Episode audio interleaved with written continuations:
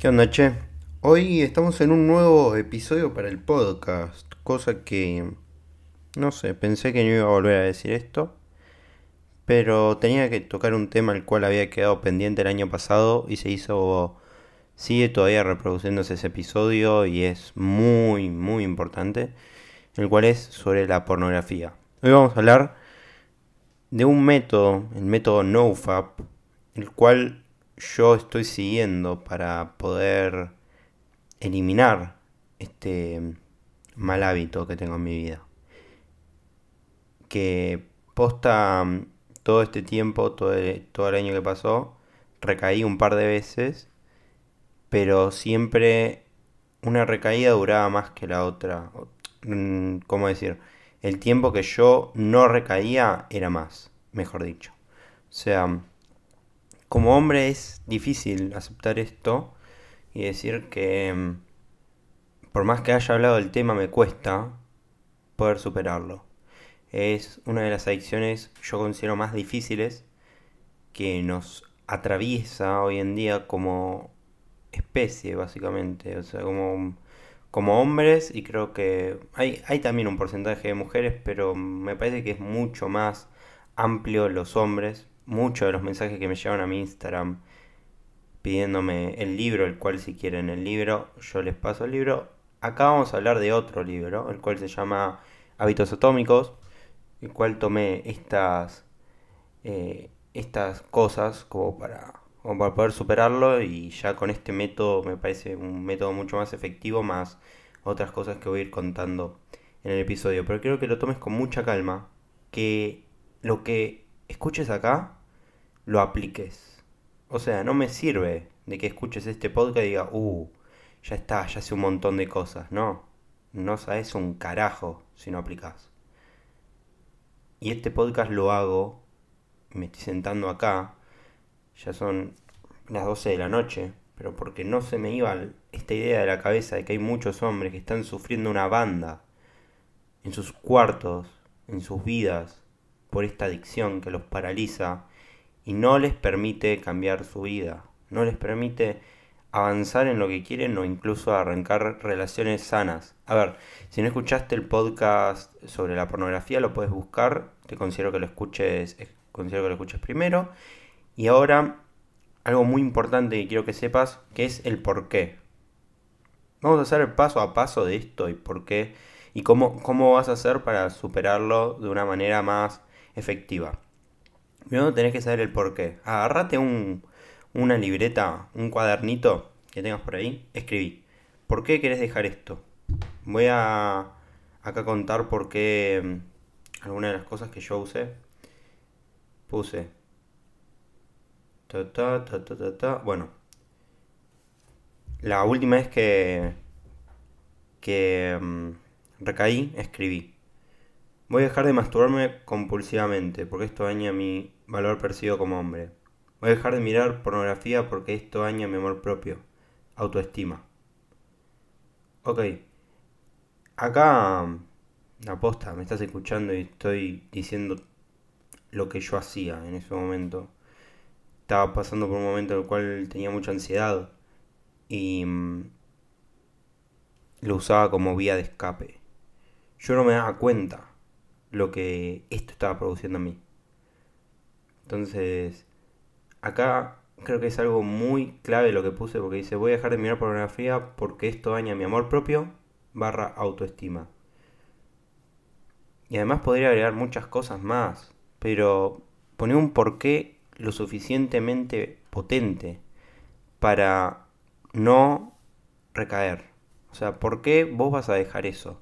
Si vos no tenés un porqué firme, todo lo que hagas se va a caer. Porque es como los cimientos. Entonces empezamos por eso. Ahora, otro paso. El hábito tiene cuatro fases. Tiene cuatro fases.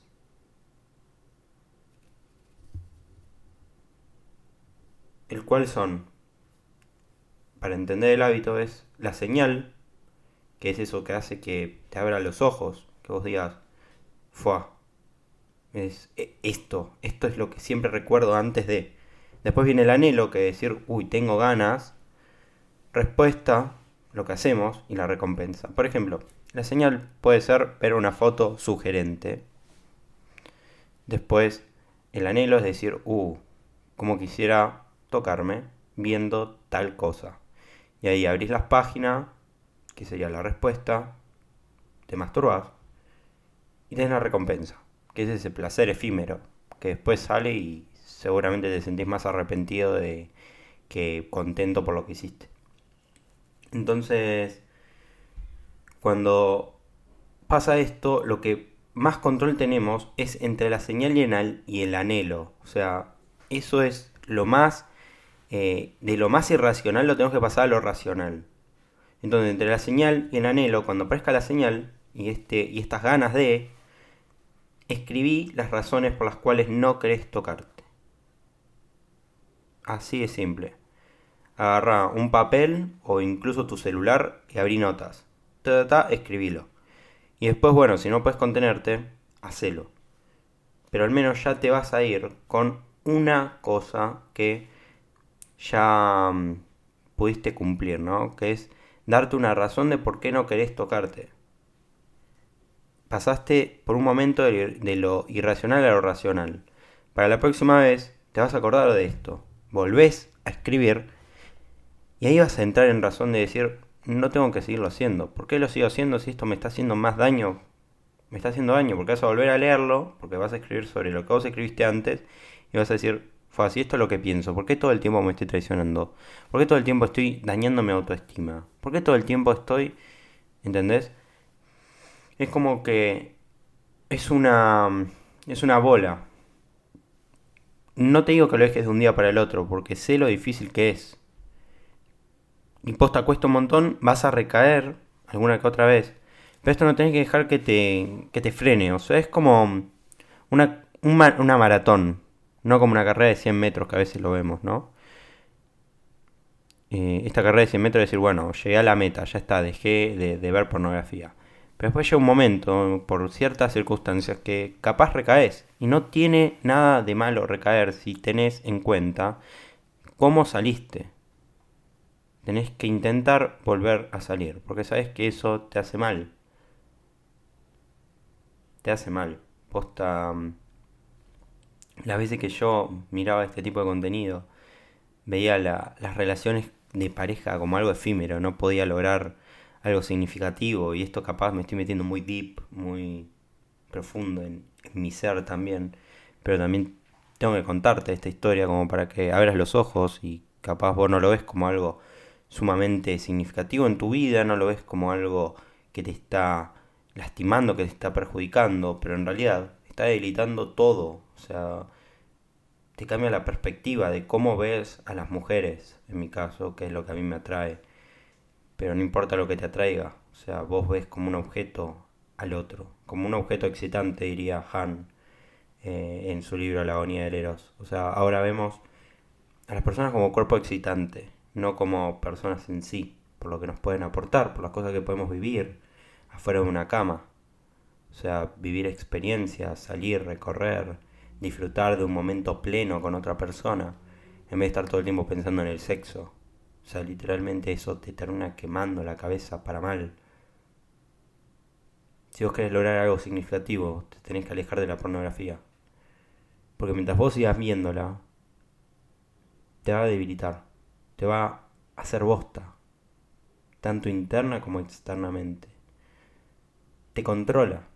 Va a haber momentos en donde veas esa señal, quizás esa foto de una mina, ahora en que es verano, en este momento donde estoy grabando esto, igual seguramente se escuche a lo largo del año porque este tema se habla muy poco y no importa en qué, en qué circunstancias lo, lo, agarres, porque es un podcast que lo puedes escuchar en cualquier momento, pero en esta época en las historias hay un montón de minas, un montón de pibas, de mujeres que suben fotos con poca ropa, con bikini, lo que sea, ya sea porque es la época, o sea, quieren mostrar cómo están vestidas y están vestidas con un bikini, no es tampoco culpa de ellas.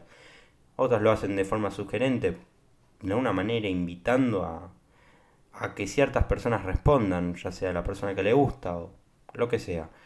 Pero vos vas a ver mucho esto y te vas a ver constantemente bombardeado por estas notificaciones, estas señales, mejor dicho, que tiene el hábito y después vas a desear ir a ver ese tipo de contenidos que te van a hacer bosta, te van a hacer muy mal por dentro.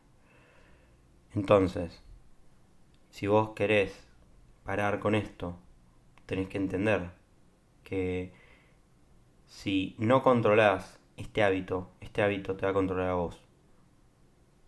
Tenés que ser duro, tanto mental, psíquica, físicamente. Porque muchas veces tenemos ese anhelo de. Y ahora otra cosa que quiero hablar, que capaz no quedaba, no queda en claro. La pornografía, el uso de pornografía no es lo mismo que la masturbación. Muchas veces vemos esto como los dos juntos, pero en parte, mi consejo si podés regular las veces que te masturbas, mucho mejor. Eso quiere decir que vos también tienes el control, el control de tu cuerpo, de vos mismo. Y no dejas que te controle. Si lo, si lo haces en momentos en donde no tenés nada importante ni nada urgente y eso no te impide hacer otras cosas, no está del todo mal. Siempre es mejor hacerlo con alguien, ser eh, satisfacer ese tipo de deseos con otra persona, la cual queremos y respetamos. Pero también es mejor hacerlo con uno mismo si lo único que pensamos es encontrarnos con una persona para solamente concretar el acto. ¿Se entiende a lo que voy? O sea, muchas veces no vemos la importancia que tiene el relacionarnos solamente con personas que realmente nos aporten. Por salir con muchas pibas y tener sexo con ellas, no vas a ser más o menos hombre. Incluso sos menos porque te dejas llevar por tus impulsos más primitivos como un perro. O sea, un perro va y se lo hace a cualquiera.